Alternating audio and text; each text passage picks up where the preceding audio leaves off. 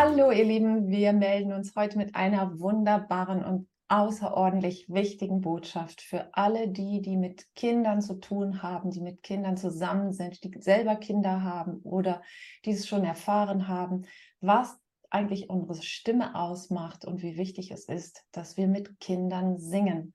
Und ich bin sehr, sehr glücklich, dass Anja angestoßen wurde von außen und dieses Thema heute mit reinbringt, weil sie zu mir gesagt hat, wir müssen es unbedingt machen. Das ist unsere Botschaft jetzt, da wir diesen Podcast haben. Das finde ich richtig, richtig gut, weil ich genau das auch in meinem Buch und in meinem Kurs beschreibe, wie wichtig das Singen ist für Kindergehirne. Hallo, liebe Anja, lass uns direkt loslegen und einsteigen. Ja, guten Morgen. Ähm, ja, genau, wir steigen sofort ein, weil dieses Thema mir wirklich unter den Nägeln brennt. Und ich wusste gar nicht, wie sehr es mir unter den Nägeln brennt.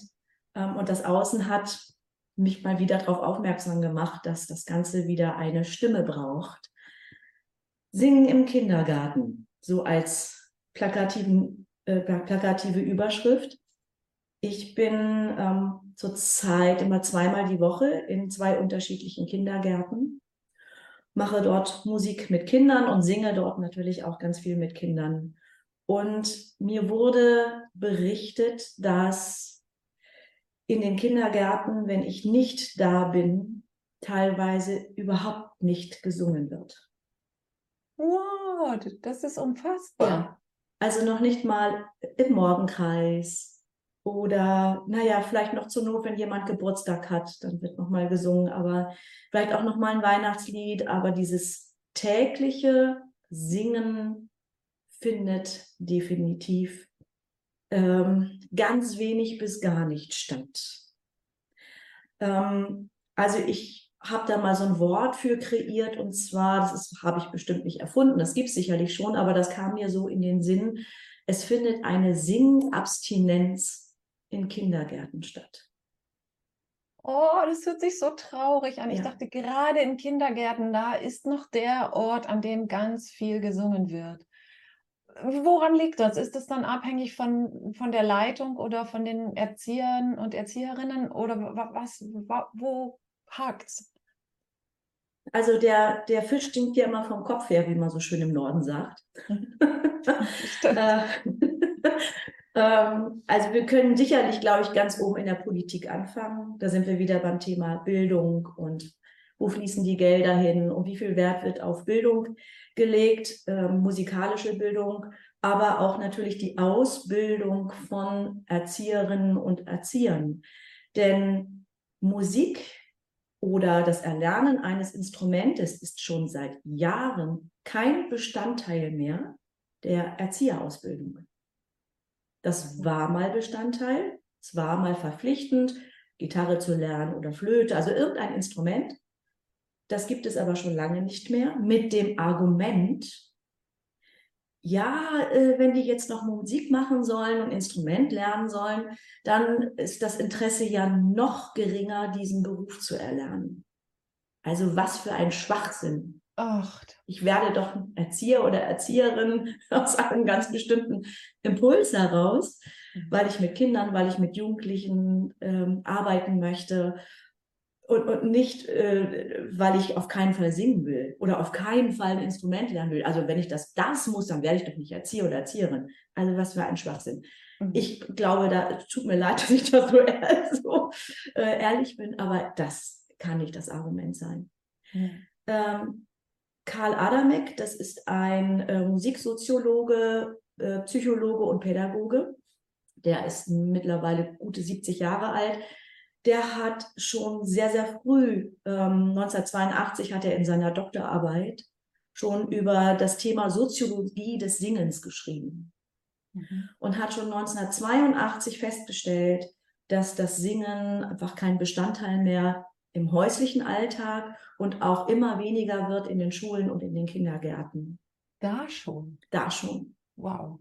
Und er hat damals wirklich bis heute großartige Arbeit geleistet. Er hat ganz viel publiziert. Er hat ganz viele Forschungen ähm, zum Thema Singen gemacht, Singen im Kindesalter, Singen, ne? also von wirklich von, vom äh, Mutterleib an, also auch Singen in der Schwangerschaft bis hin zum Singen im, im hohen Alter.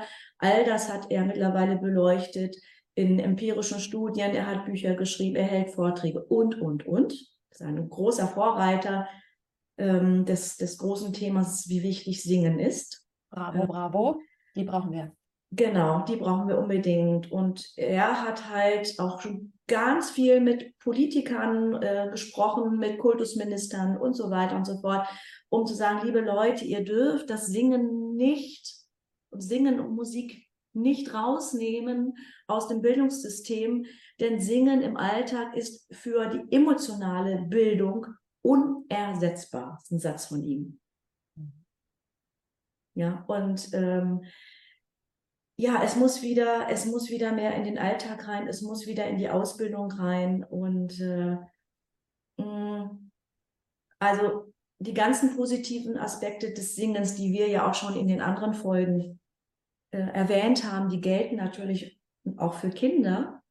Hinzu kommt ja aber, dass entwicklungspsychologisch das Singen so elementar wichtig ist weil wenn wir ein bestimmtes Zeitfenster in der Entwicklung von Kindern verpassen, dann ist dieses Zeitfenster einfach für, unsere, für unser Gehirn, wo es so ähm, ja, bereit ist, Dinge zu lernen. Und Gehirn für Kinder ist ja wie ein Schwamm. Ja, also ständig auch in dieser Erwartung, ja, gib mir neue Inputs, ich möchte neue, neue Dinge lernen, ich möchte neue Synapsen bilden. Ähm, also in einer ganz positiven Erwartungshaltung ist das Gehirn von Kindern, neue Dinge zu erleben und zu erfahren. Und wenn wir dieses Zeitfenster verpassen, dann wird es halt immer kleiner und immer schwieriger, die Dinge zu erlernen. Beispiel, stell dir vor, du lernst ein Instrument als Kind oder du lernst ein Instrument als Erwachsenen. Wie schwer tut man sich im Erwachsenenalter, Dinge zu verstehen, zu begreifen, motorisch umzusetzen, es wird nicht unmöglich, aber es wird schwieriger. Oder eine neue Sprache. Ne? Ja, Jeder, der, wenn er 50 ist, eine neue Sprache lernt, weiß, ein Lied davon zu singen, im wahrsten Sinne genau. des Wortes. Richtig. Wie schwierig es ist, diese Jetzt Synapsen gerade, liebe Inka. Wie bitte? Deine Verbindung hängt gerade. Oh, das ist schade. Jetzt, ähm, tatsächlich, du auch. Ich hoffe, einer von uns wird zu sehen sein oder zu hören sein. Im Moment sehe ich dich nicht, aber ich rede jetzt einfach mal weiter, weil vielleicht äh, läuft das gleich wieder weiter. Denn ähm, was ich zum Beispiel gehört und gelesen habe in dem Buch, ich muss es gerade schauen, wie es nochmal heißt, Good Vibrations, der die heilende Kraft von Musik insgesamt hat Professor Dr. Stefan Kölsch geschrieben. Und das ist wirklich ein ganz wunderbarer Psychologe und Neurowissenschaftler, der auch viele, viele Studien gemacht hat zum, zu Musik insgesamt, aber eben auch zum Singen. Und dass wir, wenn wir Musik hören, oh, jetzt ist die Anja weg.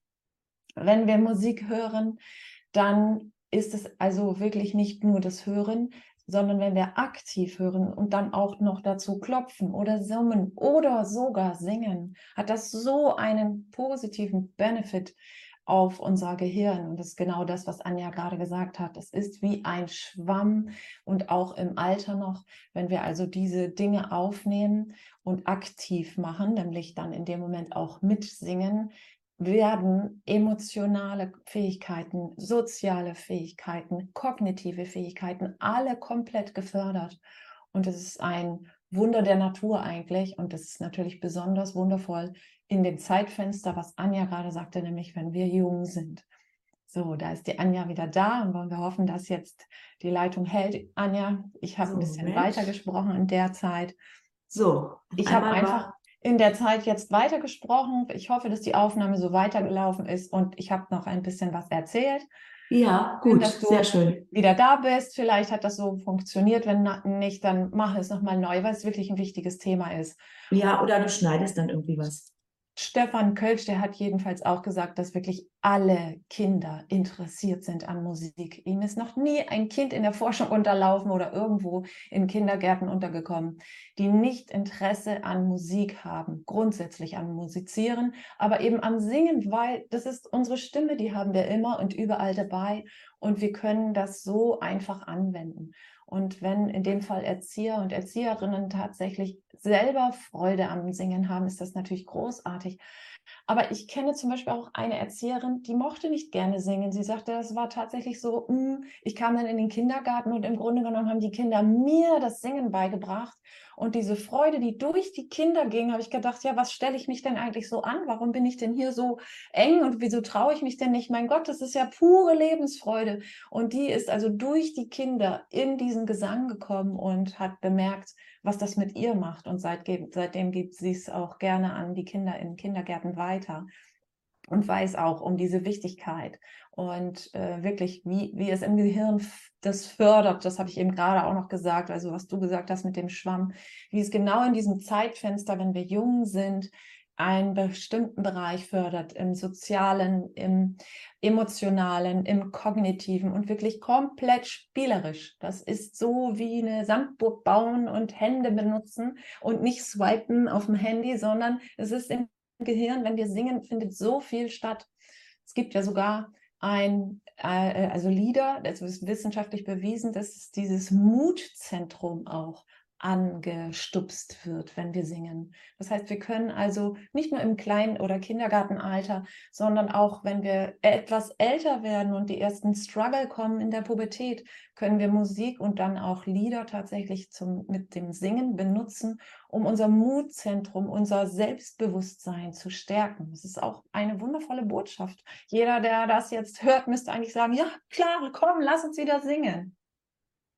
Hm ja, vielleicht sollte man wirklich den Erzieherinnen und Erziehern nochmal auch Mut zusprechen und zu sagen, passt mal auf, die Kinder hören gar nicht so sehr darauf, ob der Ton richtig ist, ob die Melodie jetzt wirklich richtig ist, sondern sie, sie nehmen ja das wahr, was in und hinter dem Lied steckt. Und na, sie hören ja das, was wir mit dem, mit dem Singen ausdrücken wollen, was wir mit dem Singen sagen wollen. Und sie, sie spüren ja den, den Unterton und, und, und die Zwischentöne und ähm, ja, die emotionale Botschaft, die dahinter steckt. Das ist ja das, worum es geht. Und ihr schafft ja auch, wenn ihr mit den Kindern singt, und das nehme ich so stark wahr, äh, einen Raum für, für Nähe und Wärme. Mhm. Die Kinder sitzen ja da und, und schauen dich an, wenn du anfängst zu singen und äh, sind dann ganz begeistert. Du bist wirklich in, in, in deren Bann, du siehst sie in deren Bann und äh, ähm, es ist einfach großartig, wie Kinder da sitzen und, und äh, ja, auch schnell animiert werden können zu singen. Und wie gesagt, es kommt nicht auf den richtigen Ton an, sondern liebe Erzieherinnen und Erzieher, Ihr singt bitte mit den Kindern und wenn ihr euch unsicher seid, dann lasst halt eine, eine CD laufen oder spielt irgendwo was ab und, und singt mit den Kindern dazu. Dann habt ihr ein bisschen Unterstützung. Ähm, also auch das ist ja durchaus ein, ein Mittel, was man durchaus anwenden kann, dass man auch was vom Band laufen lässt und dann dazu singt. Ähm, aber bitte, macht das, macht das, macht das. Ihr seid da ähm, wirklich in einer großen Verantwortung. Sorry, wenn ich das so sage, aber man muss auch mal die Fakten auf den Tisch legen. Wenn ihr mit den Kindern nicht singt, dann, ähm, dann ja, nehmt ihr den Kindern eine Chance auf einen großen Teil ihrer Entwicklung, sich zu, weiterzuentwickeln. Denn ich glaube, dass ich, als ich gerade jetzt nicht online war, offline war, hast du sicherlich das alles erklärt oder einiges dazu gesagt was Singen macht und wie Singen äh, doch sich positiv auf Kindergehirne auswirkt. Und wenn ihr mit den Kindern nicht singt, liebe Erzieher und Erzieherinnen. Und Eltern übrigens. Und Eltern auch, genau. Und Eltern Lehrer. Auch. Wollen wir sie alle rein? Ja, ja, genau. Ja. ja. Ähm, alle, die ihr mit Kindern von Kindern umgeben seid, wenn ihr mit den Kindern nicht singt, dann handelt ihr fahrlässig. So sage ich das jetzt einfach mal. Das nehme ich jetzt auf meine Kappe und da stehe ich dazu, dass ich das so sage, weil bitte, ja. Das Stellt euer Ego beiseite und eure Ängste. Seid mutig. Richtig. Das darfst du als Stimmtherapeutin auch, weil du hast ja die Erfahrung und du ja. weißt, wie es in den Kindergärten ist, weil du da bist. Mhm. Und diese, äh, ja, dass das überhaupt eine therapeutische Seite bekommt, ist schon eigentlich schräg, weil es unsere Stimme ist, die uns natürlich mitgegeben wird äh, oder wurde und wir haben sie und können sie nutzen und es geht einfach verloren. Ja, dadurch, dass Eltern auch sich nicht mehr trauen, selber zu singen, singen sie vielleicht auch mit ihren Kindern weniger oder gar nicht. Und da geht es schon verloren und es ist natürlich äh, umso größer die Kraft, die aus dem Kindergarten und aus der Grundschule erwächst, nämlich die Erzieher, die wir dort treffen, haben ja umso mehr Aufgabe, dann auch sich frei zu machen von ihrem, ich kann nicht singen oder meine mhm. Stimme hört sich irgendwie komisch an, sondern zu wissen, dass eine ganz, ganz wichtige Botschaft da drin, wie Kindergehirne wirklich noch besser funktionieren, wenn sie täglich singen dürfen. Mhm. Ähm, ich hatte mir tatsächlich auch noch notiert, der Professor Kölsch hat das so schön gesagt, dass wir eine Stimme, also wenn wir sprechen, ja auch eine bestimmte Tonalität haben und dass zum Beispiel Schlaflieder sich über das, die ganze Welt ähneln, indem wir doch sehr beruhigende und sehr wiederkehrende Schlafliedertöne von uns geben. Und das ist in allen Kulturen gleich. Ähm, und so ist also unsere Stimme, wenn wir sprechen, allein auch schon eine Schwingung, die wir wahrnehmen, egal ob wir uns verstehen können, weil wir dieselbe Sprache sprechen, aber wir können auch nach Asien oder nach in, in den Amazonas fliegen, in irgendein indigenes Volk, die wir noch nie gehört haben. Wir wissen durch die Tonalität der Stimme, ist dieser Mensch gerade aufgeregt oder ist er gerade entspannt. Ne? Und das hört sich in der Stimme schon, hören wir das und nehmen das wahr.